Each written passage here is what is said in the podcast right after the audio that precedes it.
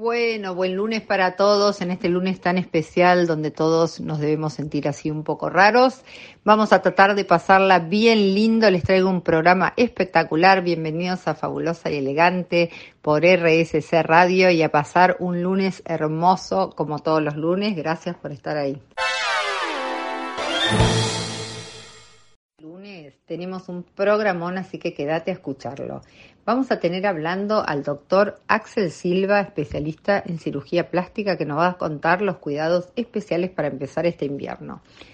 Después de él va a estar Analia Bebione, que es una coach y psicóloga que también nos va a contar un poquitito qué es el coaching.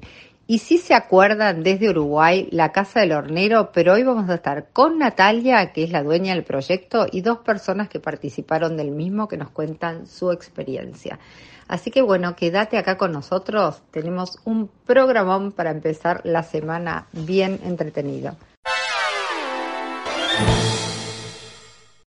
Bueno, les cuento que acá en Fabulosa y Elegante, en RSC Radio, tenemos a Analia Bebione, que ella es psicóloga y una coach. Hola Analia, ¿cómo estás? Hola Vicky, ¿cómo te va? ¿Cómo estás?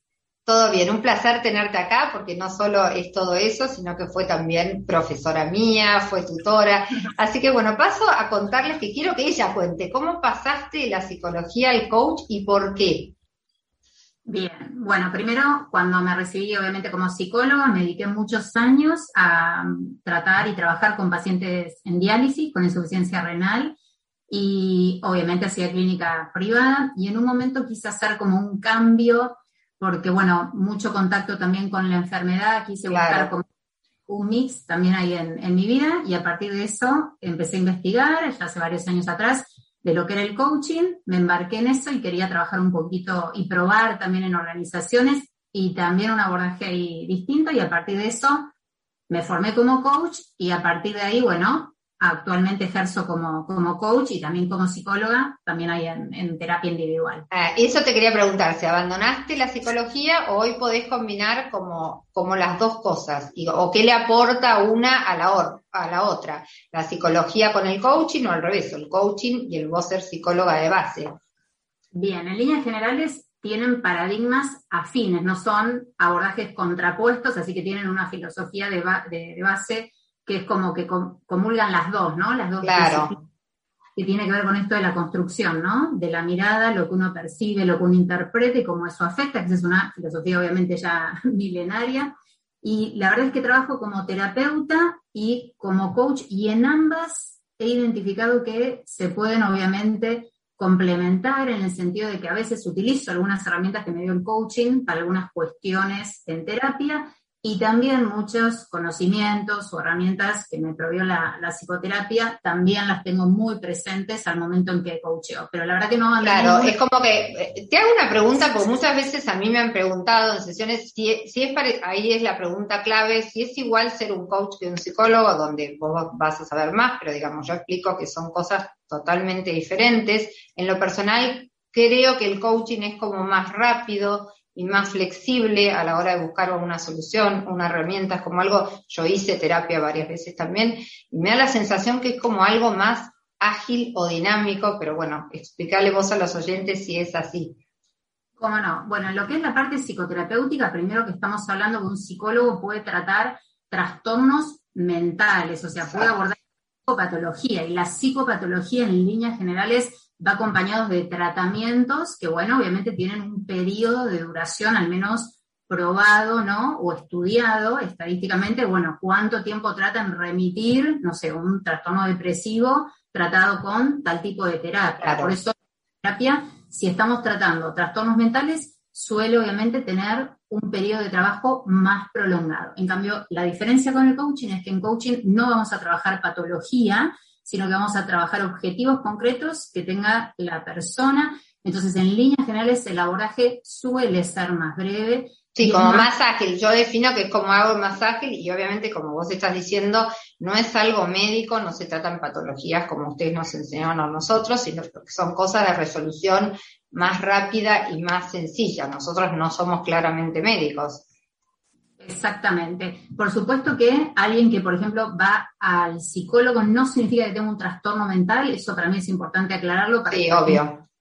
que era un psicoterapeuta implicaría eso, pero sí lo que va a suceder en psicoterapia es que un terapeuta te puede proveer, por ejemplo, de herramientas, de conocimientos, de información, de formas de resolución de algunas cuestiones, digamos, de la vida. La diferencia con el coaching es que el coach no hace eso, por eso tampoco es que estamos sujetos a juicios de, mala praxis, pues no Exacto. un cuadro. Entonces, en líneas generales, el coach no te va a decir qué hacer con tu vida, no te va a decir cómo resolver una situación, así que en líneas generales esa también es otra de las grandes diferencias que hay. Eh, hoy viste que hay, hay muchísima gente haciendo coaching, hay muchos coaches, y yo desde mi lugar, por ahí mi mirada, no sé si equivocada o no, hay mucha desinformación al respecto. Muchas veces me pasa que, que yo he tenido, bueno, lo que llamamos pacientes o coaches, y me preguntan si soy yo la que les tengo que dar eh, la solución. Desde mi lugar yo siempre digo que nosotros no damos soluciones, que las soluciones están en, la, están en ellos, obviamente. Nosotros ponemos un poquito de luz ahí en lugares que ellos no están pudiendo ver y damos herramientas como para llegar a resolver determinadas cosas eh, como más rápidamente o de mejor manera, pero de ninguna manera nosotros manipulamos la decisión de alguien.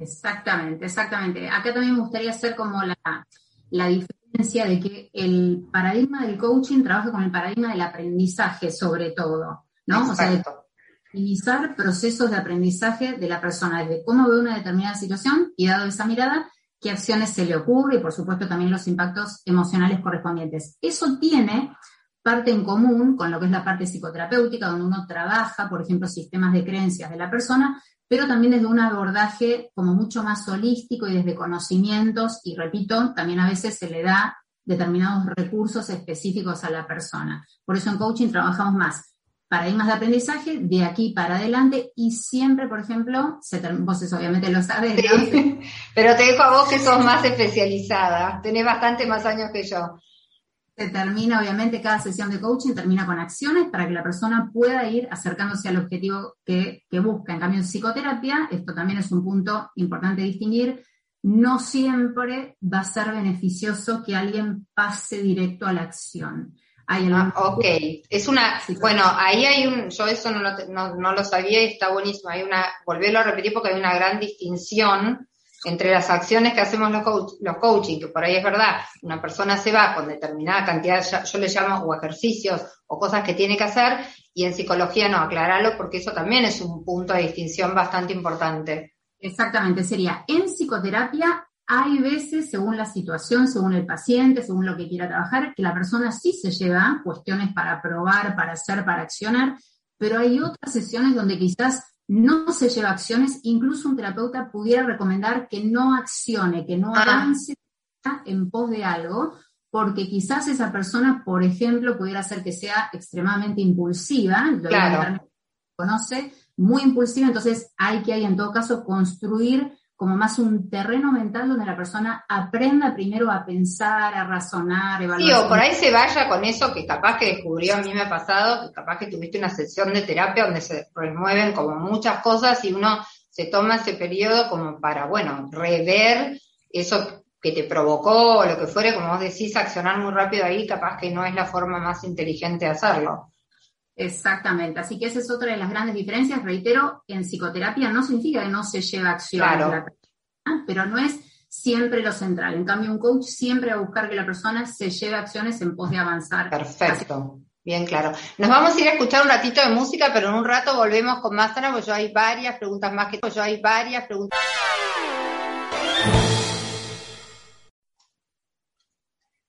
Bueno, acá escuchamos un poco buena música y volvemos con Ana. Y yo tengo una pregunta para hacerle a Ana. Yo, por ejemplo, estoy ahora con una problemática de una conversación que tengo que tener con un ser querido, muy querido, y a veces no sé cómo llegarle a esa persona, cómo abordarlo. ¿El coaching en qué me podría ayudar ahí? Bien, pudiera hacerte como algunas preguntas, si te parece, para Dale. que qué te está pasando. Bien. Primero, me gustaría preguntarte qué es lo que identificas vos que te está pasando con esa conversación. Que no la puedo tener o no puedo ver la manera de acercarme a esa persona para... Si, si digo, quiero tener una conversación con vos, me parece que es un abordaje como muy serio desde ese lugar. Quisiera que surgiera en una forma como más natural. Ok, ¿y conversar para vos qué significa? Y conversar para mí significa, el, cuando es con un ser querido, es muy diferente, lo distingo como muy diferente si es una conversación de trabajo. Para mí debiera ser algo que, no sé, estoy en el cuarto de, si fuera mi hija en este caso, en el cuarto de mi hija, en la cama, y que la conversación sugiera como de manera muy espontánea. Ok. ¿Y qué querés lograr concretamente? ¿Cuál sería para vos un resultado? Eso, el resultado para mí sería tener una conversación fuera de lo que fuera una conversación formal, en forma como más espontánea, donde me da la sensación que ni yo voy a estar preparada para una conversación formal y la otra persona tampoco, y de esa manera me parece que sería como algo más espontáneo, más coloquial, más amoroso, no es como me siento a tener una conversación. Ok, ese sería el cómo vos querés tener. Exacto, la forma en la que me gustaría. Perfecto. Y en cuanto al resultado concreto que vos querés tener de esa conversación, Haber logrado una conversación no desde el punto de vista formal, sino una conversación, por ejemplo, de madre e hija en forma espontánea, donde ninguna de las dos, en este caso que uno sabe, a veces levantamos barreras o tenemos preconceptos de qué me va a decir fulano o qué le voy a contestar yo, sino que fuera como algo, no sé, así, en forma espontánea, no programado. ok, y en cuanto a tu forma de conversar, ¿cuáles crees vos que son tus habilidades y cuál crees vos que son tus áreas de desarrollo? Mi habilidad siempre es por ahí la simpatía o encararlo siempre de una forma como más coloquial, pero no siempre la otra persona me lo permite. ok, ok. ¿Y qué te gustaría quizás conseguir puntualmente o trabajar en vos que te daría la pauta que te permita acercarte a ese objetivo. Y me gustaría eso, trabajar, de poder conversar en una forma más, como digo yo, más coloquial, más de cercanía, no de que fuera netamente una conversación. Me gustaría como algo más tranqui, como bajar, como digo yo, las, las máscaras de la otra persona y que fuera una conversación sencillamente sin esperar nada de esa conversación. No sé si se entiende. Ok, ok. Y en cuanto a lo que a vos te daría la pauta de que te llevaste, por ejemplo, de una sesión, ¿no? Si estamos ahora. ¿Qué te daría la pauta que esta sesión te sirvió para acercarte a ese objetivo? Si te llevas concretamente, ¿qué? Y si me llevo, por ejemplo, como te digo, haber conversado, no sé, tirada en la cama, de algo que no sea nada donde no se toquen temas para ninguna de las dos personas molestos, y llevarme eso, una conversación de 10, 15 minutos donde no se tocaron ni temas puntuales, ni temas que a ninguno le, resulten así agraviantes, y nada más que eso, llevarme eso, la sensación de una conversación espontánea y agradable, y eso ya a mí me serviría. Perfecto. Y aquí, en este proceso, conmigo, identificar cómo tener esa conversación. Exactamente, sí, sí, la forma quizás de abordarla de manera más espontánea. Perfecto. ¿Cómo abordar esa conversación de una manera más espontánea para que justamente fluya? Exacto. No tampoco ahí barreras y que no, como recién Exacto. eso sería lo que querés trabajar. Sí. Perfecto. Buenísimo. Bueno, acá le estamos dejando, Ana, una especie de lo que sería para que los oyentes entiendan lo que sería una especie de sesión de coaching donde hay acuerdos y donde a mí me están, yo, yo funciono como coaching en este caso y ella es mi coach para que esto que escucharon es una pequeña sesión de coaching, ¿es así? Exactamente, es la primera parte, o sea, la conversación Exacto. estamos simulando como hacer un primer arranque donde yo obviamente te pregunto qué te está sucediendo, Obvio. qué es lo que queremos lograr, lo cual es fundamental porque a veces no siempre tenemos claro lo que queremos lograr. Es verdad.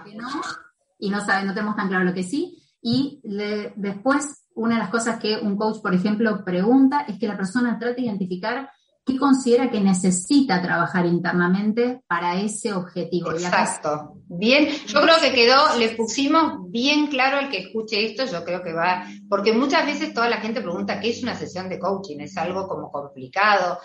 Y yo muchas veces lo, lo explico, pero por ahí acá van a haber escuchado más o menos cómo se inicia una sesión de coaching que me parece re interesante. Obviamente que hay muchísimo más y es más larga, dura como 50 minutos, pero identificar como estas primeras cosas, así sería como empezaría una sesión, ¿no es cierto?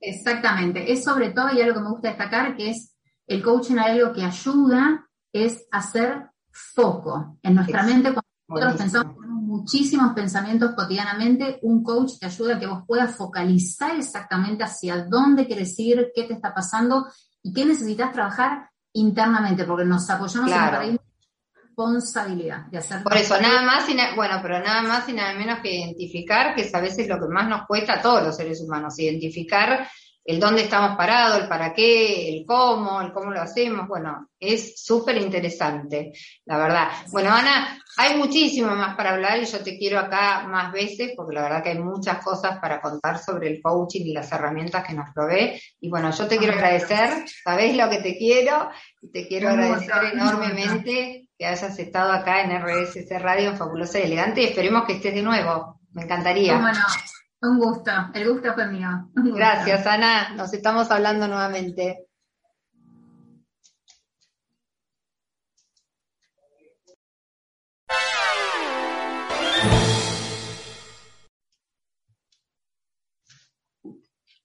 Bueno, acá estamos con acá estamos con el doctor Axel Silva. Hola Axel, ¿cómo estás? Él es cirujano plástico y gracias por estar en Fabulosa y Elegante en RSS Radio. Hola Vicky, ¿cómo estás? Muchísimas gracias, la verdad que un placer, un placer hablar con vos y bueno, una divina total. Bueno, a Axel les cuento a los oyentes que yo lo conozco ya hace un montón de años, en realidad lo conocí a través de algo que, le tuve que hacer a mi hija y bueno, ya me quedé con él hace ya como ocho años. Pero bueno, la primera pregunta que le quiero hacer a Axel, ¿a qué edad pensás que una mujer puede empezar a hacerse lo que se llaman los primeros retoques que no tienen que ver con lo invasivo, sino con cosas como, no sé, un plasma rico en plaquetas, un botox, cosas que, no lleguen a una cirugía. Bueno, a ver, lo importante es cómo uno se quiere ver, que eso es lo, lo fundamental. Entonces, uno puede arrancar a los 25 si hay alguna arruguita muy chiquitita o algo que a uno no le guste, a los 35 Digamos, a partir de los 35 uno ya tiene que realmente cuidarse, eh, más que nada para ir manteniéndose, obviamente que uno puede hacerse cositas antes, pero lo fundamental es eso, hacer cosas de a poco para mantenerse en el tiempo y que, siempre sea mucho, que sea bueno y, mejor para que dure, para después llegar al final, cuando nos toque la parte, si hay que hacer cirugía, bueno. Yo estaría ya, estaría, como yo digo, ya estaría en los últimos pasos de hacer previo una cirugía. A los 52 años ya voy camino de, ¿no es cierto? Tal cual, ¿entendés? Es eso, tratar de, espaciar más la llegada a la cirugía, eso es lo fundamental. eso la edad es, y también como uno se cuide. Claro. Eh, y cómo tenga la piel, hay un montón de factores, la piel, la edad. Eso te quería preguntar, porque yo por ahí conozco a amigas mías que ya pasaron por una cirugía, un lifting y demás, a más temprana edad. Yo creo que a veces eso, como vos decís, aclarémosle a la gente, que va a tener mucho que ver en el momento que vos lo veas con la piel de cada persona, bueno, porque cada una de nosotras, digamos, venimos con una genética diferente y una piel diferente.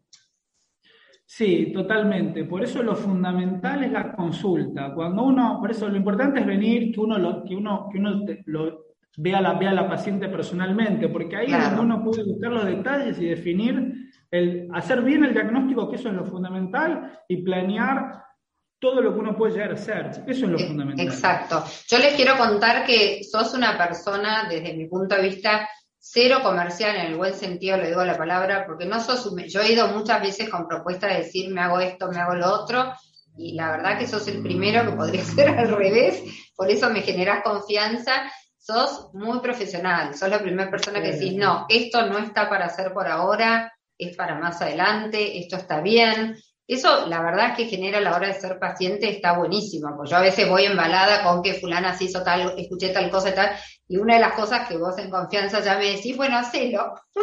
y ahí cuando yo siento que me decís hacerlo, bueno, eh, quiere decir que no.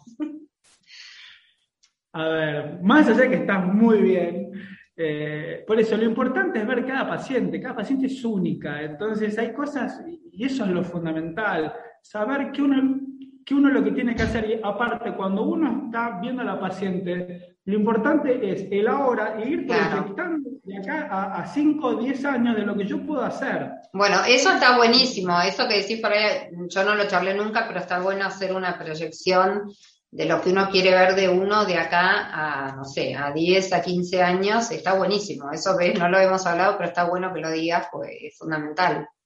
A ver, esa, para mí yo considero que esa es la, mirada del buen cirujano. O, claro. O del buen médico, que no es solo el ahora, porque el ahora, sí, está bien, pero y en 5 y en 10... Claro. Sí, muchas veces igual, igual Axel, convengamos que hoy con la invasión que hay de médicos, de no médicos que se dedican a hacer la cirugía. Bueno, a mí me gusta mucho cuando muchas veces me preguntan el Botox y demás, yo digo, yo me lo hago en médico, o sea, respeto muchísimo la gente que elige no, pero la verdad que yo desde que me empecé a hacer Botox lo hago con vos que sos médico, o sea, no es dermatólogo, no nada, acudo siempre a un relleno, a lo que me he hecho con un médico. No sé qué recomendás vos. pero esa es mi recomendación. Me van a matar. Hay, hay, buenos médicos, hay buenos dermatólogos, hay buenos cirujanos. Sí. Lo importante es eso, eh, que el profe saber, el buen profesional, saber de dónde viene, claro. qué formación tiene, eh, o, qué charlas da, o a qué a dónde pertenece, a qué institución pertenece. Sí, sí, que sea. No, y lo fundamental es lo que es, es eso que acabo de decirte, que es para mí muy importante. El que yo a veces voy, no debo ser yo la única que te pasa, pero que más en el medio que estoy de más, uno va bombardeado de cantidad de cosas que nos podríamos hacer o que nos dicen que no tenemos que hacer. Y la verdad que yo voy al consultorio y digo, bueno, me tendría, vengo embaladísima con un montón de info que escuché de miles de lugares y valoro mucho que a la hora de sentarme me digas, bueno, no, esto todavía no, no es necesario, sigamos con esto, que esto funciona. Y eso está bueno, como que un médico te, te, oriente. Tal cual, sí, porque el tema, al, estar tan bombardeado, hay tanta información y todo, que a veces ese barullo eh, te manda a hacer cosas que por, por moda o tal vez. Sí, aparte porque hay mucha información y uno se sienta como buena mujer que es y te sentás y escuchas, fulana se hizo otra cosa, venga, vos te hiciste, hay esa cosa entre las mujeres de competencia también, entonces es como que quedas afuera. Por eso, hay mucho espejito de colores, hay no todo lo que brilla es oro. Exacto. Por eso, eh, lo importante, por eso, lo importante, yo lo, vuelvo a repetirlo, es el diagnóstico, conocer a la paciente, qué saber diagnosticar. Claro. Entonces, y saber hacer un tratamiento, obviamente. Sí, obvio, claro. Eh, eso es lo fundamental. Y, y cuando uno habla y dice cosas claras, cuando uno te explica, lo importante es explicar. Sí, obvio, obvio. Yo te explico cómo son las cosas, de qué forma y todo. Entonces, esa información, cuando vos recibís una buena información de donde sí, no, aparte yo creo que está bueno, está bueno lo que acabo de decir, que ir a un médico en particular y durante cantidad de años, también eso es como que te asegura que, que sabés lo que te vas haciendo, ¿no? Pues hay, hay mucha gente que va hoy un médico, dentro de tres meses va otro, como que vas probando, que por eso son todos buenísimos, yo no digo que no, porque obviamente hay un montón de profesionales excelentes, pero bueno, qué sé yo, viste, por ahí vas buscando cositas diferentes y por ahí no todo es lo que te tienes que hacer o gastás un montón de plata también. Por eso, por eso, por eso hay que saber, hay que saber orientar y, siempre explicarle todas las opciones que uno tiene, ¿entendés? De menor a mayor. Exacto. saber explicar es donde decir, mira, te conviene esto primero o no, o, uno viene por un voto que a lo mejor un relleno, por, no sé, tenés se, el ojo o el, o el, pómulo está muy hundido y a lo mejor haciendo eso y no otra cosa, un ejemplo. Exacto. Un ejemplo. Sí, Entonces, lograr el mejor resultado fresco y natural. Exacto. Exacto. Vamos a ir ahora un cortecito a escuchar buena música. En, un ratito más volvemos con Axel nuevamente.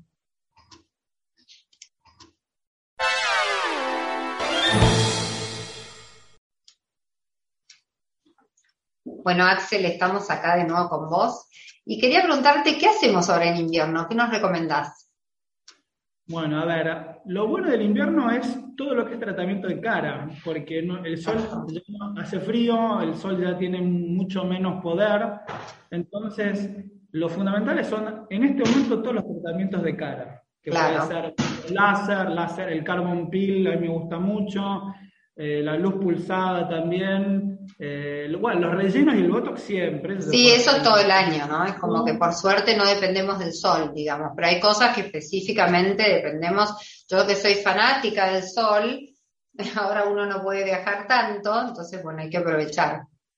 Pero bueno, sí, lo fundamental en este momento del año es hacer todos los aprovechar para hacer todos los tratamientos de, piel, que digo yo, la, piel que tiene manchas, que está con poros, que, está, que no está bien. Claro. Este es el momento para, para poner a tiro la cara y que quede, que, quede lo espléndida. Bueno, yo, la, yo todavía no me he hecho ninguna de esas cosas que es como pelar la piel, la verdad que eso todavía no he incursionado, creería que este año tendría que hacerme algo de eso. yo me resisto. no te puede convencer.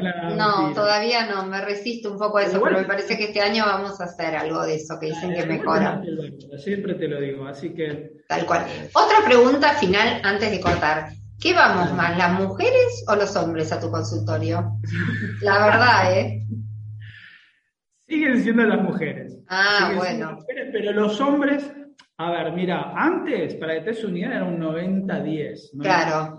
85-15, 85% de mujeres, pero ahora te digo que los últimos años ya estamos en casi un 35-40% de hombres, aumentó muchísimo. Sí, seguro, los hombres hoy le dan mucha importancia. ¿Eh? Igual no somos como Brasil. Eh, ah, mirá, buen dato ese. Ahí está casi igual, ¿eh? Mirá. Son muy poquitos los hombres en Brasil. Los brasileros son más coquetos entonces. se cuidan más.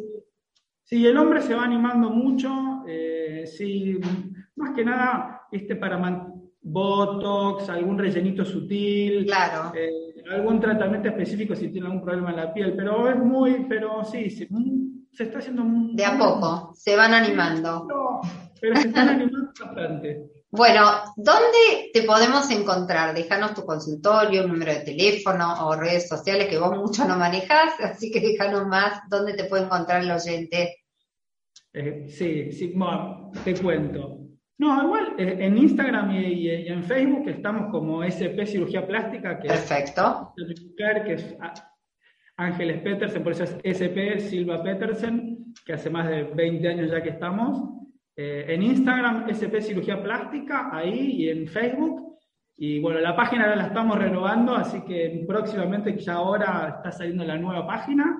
Y, bueno, y sí, y ya moviéndonos más con todo ese tema. Me parece muy bien porque es muy necesario eh, bueno, igual te vamos a volver a tener, porque hoy hicimos como un pantallazo, pero hay cosas que yo quiero contar, que las vas a contar próximamente, que es, como un desarrollo muy interesante.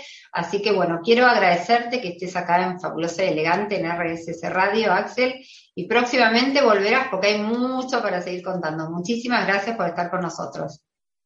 Bueno, Vicky, dale mil, mil, mil gracias, encantadísimo. Las veces que quieras, me encanta hablar con vos, ¿sabes? Así que para lo que quieras. gracias, Axel. Y ya volveremos nuevamente a hablar con vos. Muchísimas gracias. ¿eh? Hasta luego.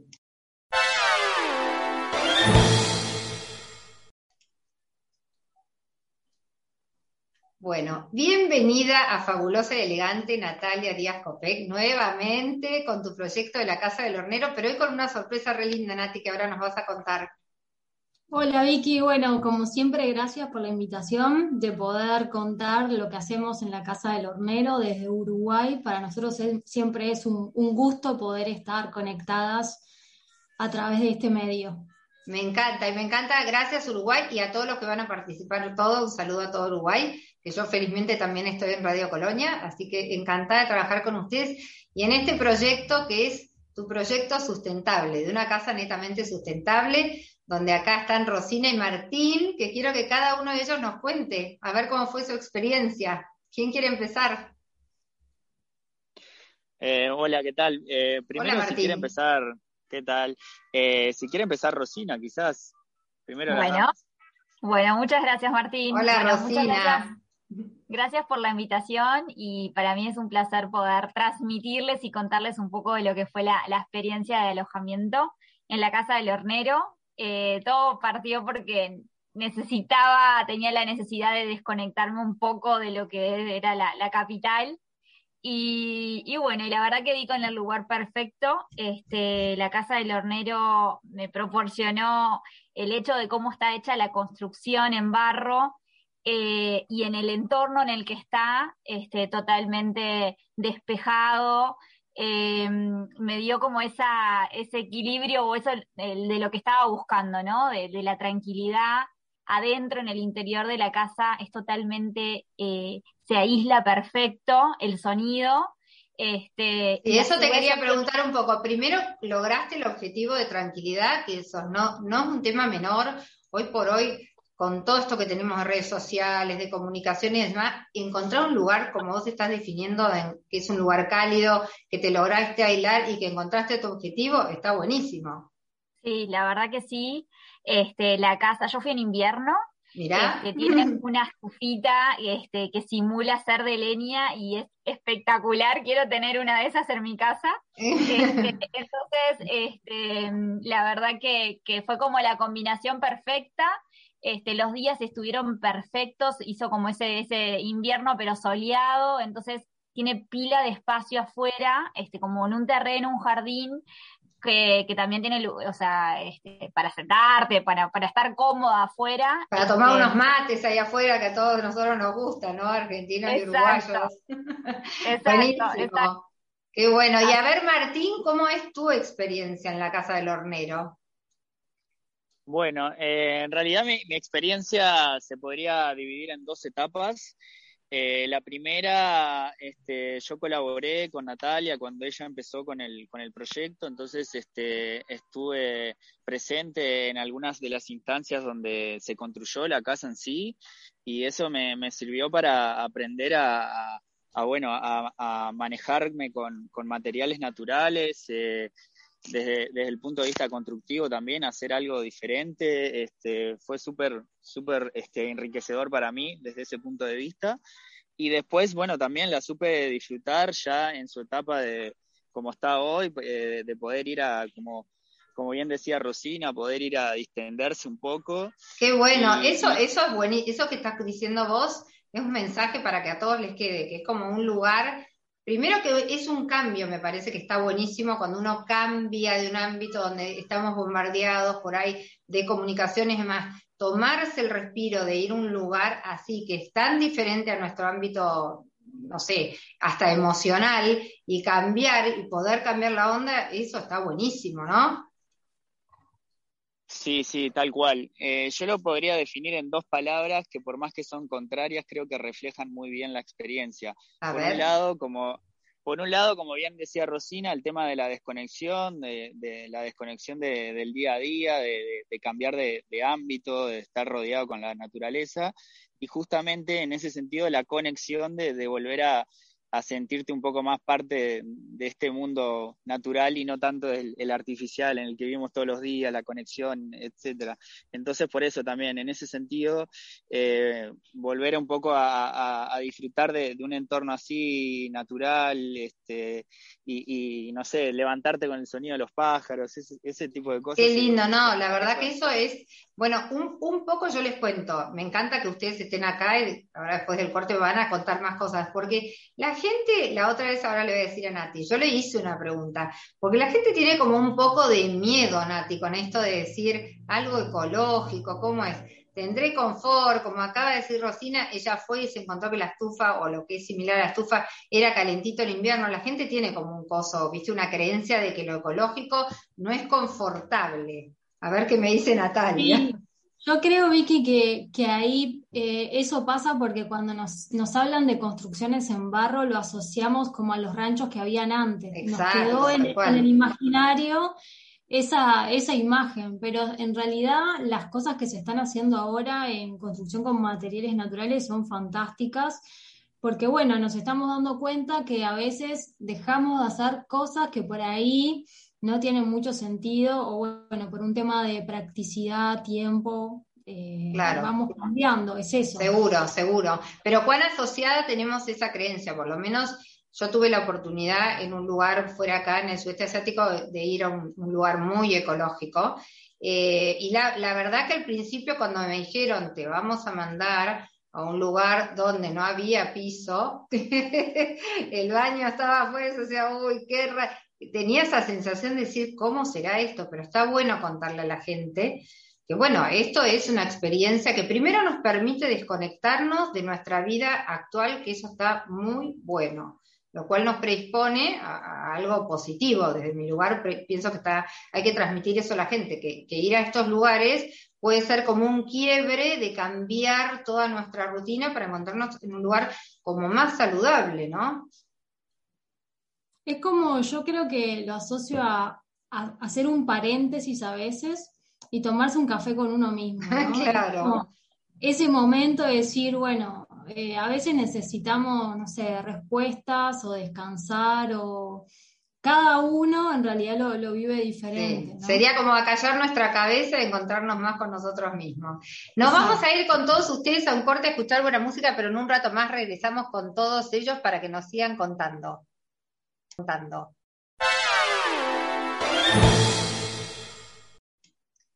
Bueno, volvimos acá con todos ustedes. Qué bueno, escuchamos música, pero bueno, quiero hacerles más preguntas a cualquiera de ustedes. A ver, voy a empezar por Rosina. Rosina, una pregunta femenina. ¿Cómo es el tema del baño en uno de estos lugares que tantas mujeres nos preguntamos a veces? el, baño es, igual al que estamos acostumbrados. ¡Ay, qué suerte! Este, lo que sí tiene es que como está con la, filosofía sustentable, vamos a encontrar como ciertos detalles que no están, eh, digamos, eh, con, asociados al plástico, por ejemplo, no sé, el portapapel tiene como cierta forma y cierto material de madera. De madera, claro, me imagino. Este, pero después, bueno, tenemos todo lo que son los, los, este, la ropa blanca y eso como cualquier otro baño. no, igual está bueno que lo aclares, porque uno, vuelvo a repetir, tiene esa creencia que si voy en lugar de estos no voy a tener ni papel higiénico, ni voy a tener, no sé, ni toalla o no sé con qué me voy a contar. Y sobre todo ahí se relaciona el tema de la mujer, porque el hombre es como más fácil, ¿no? Sí, sí, sí, pero no, está todo bien, eh, todo igual, pero con el enfoque sustentable. Perfecto. Bueno, y ahí lo vamos a tener a Martín, que me cuente Martín el tema del baño, que para él seguro es más fácil que para nosotras. Eh, sí, no, la verdad que, ningún problema. El, baño eh, tiene eh, las mismas características de, confort que, cualquier otro lugar. La diferencia, como, como te decía, que además de, de escuchar, no sé, te estás bañando, además de escuchar el, la ducha también puedes escuchar, no sé, la naturaleza, los pajaritos, y eso está de más. eso, eso, es lo, eso es lo más. Bueno, yo experimenté eso mismo de un baño como fuera del lugar donde dormía. Y la verdad, bueno, ahí había lagartijas, pero todos animales, digamos, que no, no, eran, para que se entienda, no era nada complicado, sino era algo lindo, ¿viste? Pero es lo que él cuenta, estar en contacto con la naturaleza y vuelvo a repetir, salirnos de también lo que decimos en coaching, en nuestra zona de confort, eso sería como zona de aprendizaje, como ir a aprender a convivir en un lugar donde nosotros no estamos acostumbrados, pero que capaz que nos puede traer un montón de beneficios. Eh, yo creo que yo creo aparte también que, que, lo más importante es animarse, animarse a vivir estas experiencias que para muchos son nuevas pero que, justamente nos hacen salir de, esa zona de confort y, buscar cosas nuevas que la verdad que, están muy buenas y hay que, hay que aprender a, valorarlas. así es, es así, así, así lo pienso. Rosina, ¿algo más que nos quieras contar antes de pasar a, la dueña de este proyecto? Eh, bueno, no, la atención desde, desde que hice el contacto para, hacer la reserva y, bueno, eso es, es, estar en los detalles también y creo que, que eso este, es un plus. Cuando, cuando entré a la casa tenía como todo, este, a mí eh, tenía como una opción de, tener una bienvenida con, una bebida alcohólica y ah, dije, bueno, prefiero que no. Y, entonces me gusta y bueno, y quería tomar, a mí me encanta tomar jugo de naranja y bueno, y entonces yo, Yo elegiría las dos cosas, la opción de la bebida alcohólica y el jugo de naranja, me quedaría con las dos. Así que nada, es, es eso, ¿no? Es la hospitalidad, eh, de, todo, desde todo punto de vista, ¿no? y estar desayunando al aire libre con ese juguito de naranja o, bueno, con sea una lo que sea. copa de vino mirando la luna, eso es impagable. Buenísimo, me encanta. Bueno, a ambos dos les pregunto, ¿volverían a pasar por esta experiencia? Sí, yo, claro, sin dudas. Estoy, estoy esperando poder volver a hacerlo en cualquier momento. Buenísimo. ¿Y vos, Rosina? Sí, yo también, y a su vez recomendarlo, porque me sentí tan, encontré tanto eso que necesitaba de la desconexión que ahora cualquier persona que conozca de mi entorno le digo, bueno, si querés desconexión un fin de semana, es, que ir en la casa del hornero. En la casa del hornero. Bueno, gracias chicos por estar. Ahora me voy a ir a hablar un rato con Nati, pero mil gracias de estar acá y explicar, porque la verdad que la gente se pregunta y nada mejor que aparte la dueña del proyecto, la gente que lo probó. Así que les agradezco que hayan estado acá. Muchísimas, muchísimas gracias. Ahora nos vamos con Nati. Bueno, Nati, a, mí me faltaría, pero gracias, a mí me faltaría probarlo, me parece. Sí, que cuando quieras, eh, te esperamos, eh, las puertas están más que abiertas para que vivas la experiencia de lo que es alojarte en la casa del hornero. Me encantaría, eh, la verdad que me encantaría, aparte, hablaron los chicos y la verdad que es esa sensación de, de buscar una experiencia nueva, de tranquilidad y todo, me parece que está buenísimo. No, y lo interesante también es la localización, que estamos a 100 kilómetros de Montevideo, de la capital, estamos localizados en Minneapolis, y es una hora en vehículo, súper cerca. Y tenemos la posibilidad, bueno, de recibir a, las personas que se quieran hospedar los 365 Bueno, bueno, que se termine esta pandemia, así podemos ir a probar. Nati, bueno, déjanos de nuevo tus redes sociales para que bueno, la gente pueda entrar a tu Instagram, pueda mirar el proyecto y demás. Bueno, nos pueden encontrar por eh, Facebook, Instagram y YouTube como La Casa del Hornero. Así Buenísimo, genial. Bueno, muchísimas gracias a todos los que estuvieron acá conmigo. Les agradezco enormemente que hayan estado acá en Fabulosa Elegante en RSC Radio. Y bueno, nos estamos viendo prontamente y por ahí volviendo a, yo contar mi experiencia, que sería buenísimo. Gracias chicos y gracias, Nati por haber estado. ¿eh? Muchísimas gracias. gracias. Rosina y gracias, Martín. Gracias. Gracias a vos. Chao, chao.